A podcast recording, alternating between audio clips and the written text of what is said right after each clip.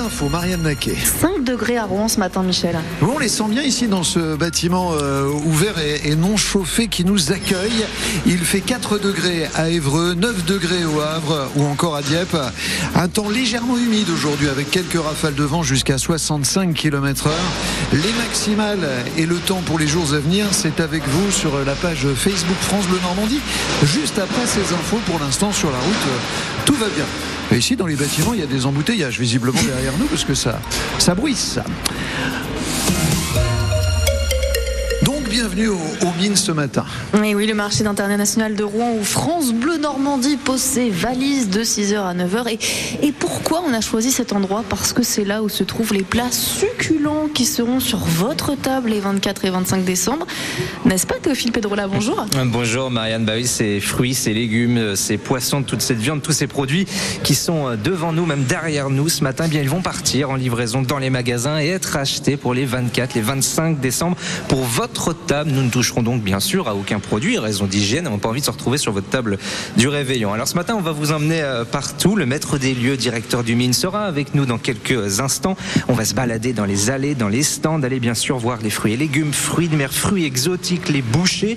En fin de matinale, nous serons aussi avec ceux qui emballent, qui envoient les produits, ces logisticiens.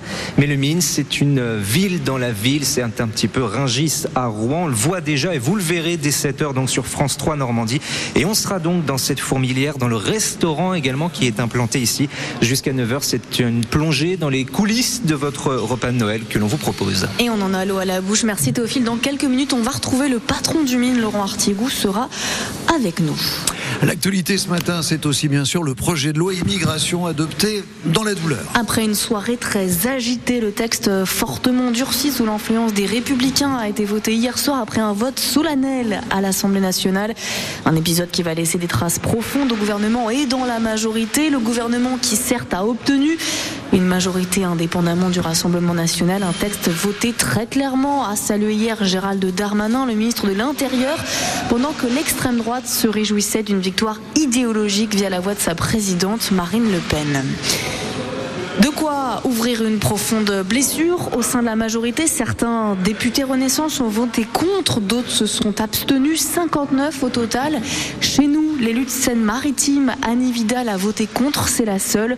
Le jugeant trop éloigné du texte initial.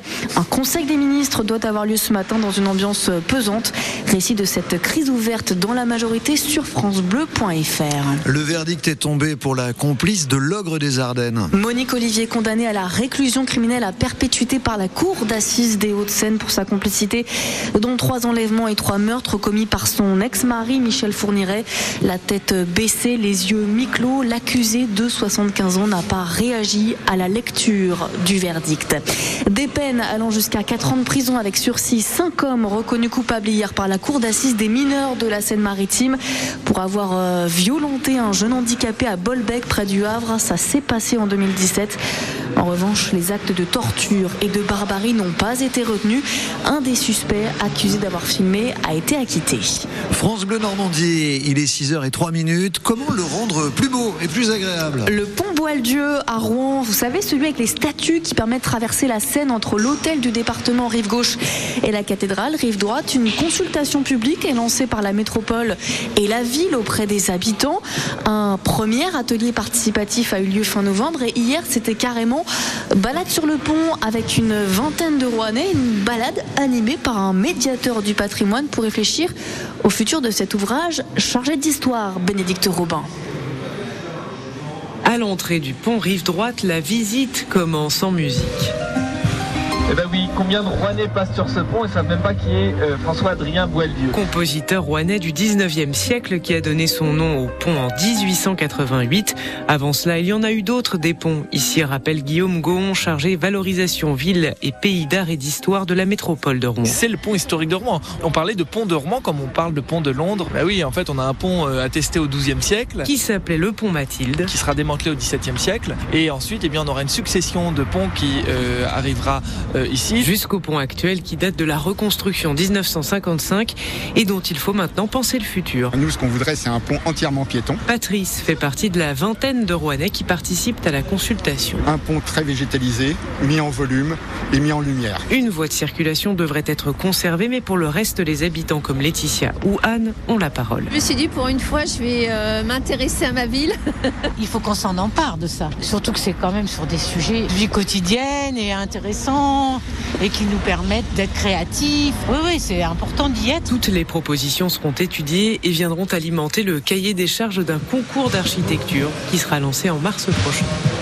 Deux habitants volontaires seront tirés au sort pour euh, participer euh, au jury de ce concours d'architecture. La ville et la métropole se donnent comme euh, objectif de commencer les travaux d'aménagement d'ici la fin du mandat, d'ici 2026 donc. Un match nul pour QRM hier soir pour le dernier de la saison, la 19e journée de Ligue 2 de football, 2-2 sur la pelouse du Paris FC. Place au HAC qui se déplace ce soir à Reims, coup d'envoi 21h pour la dernière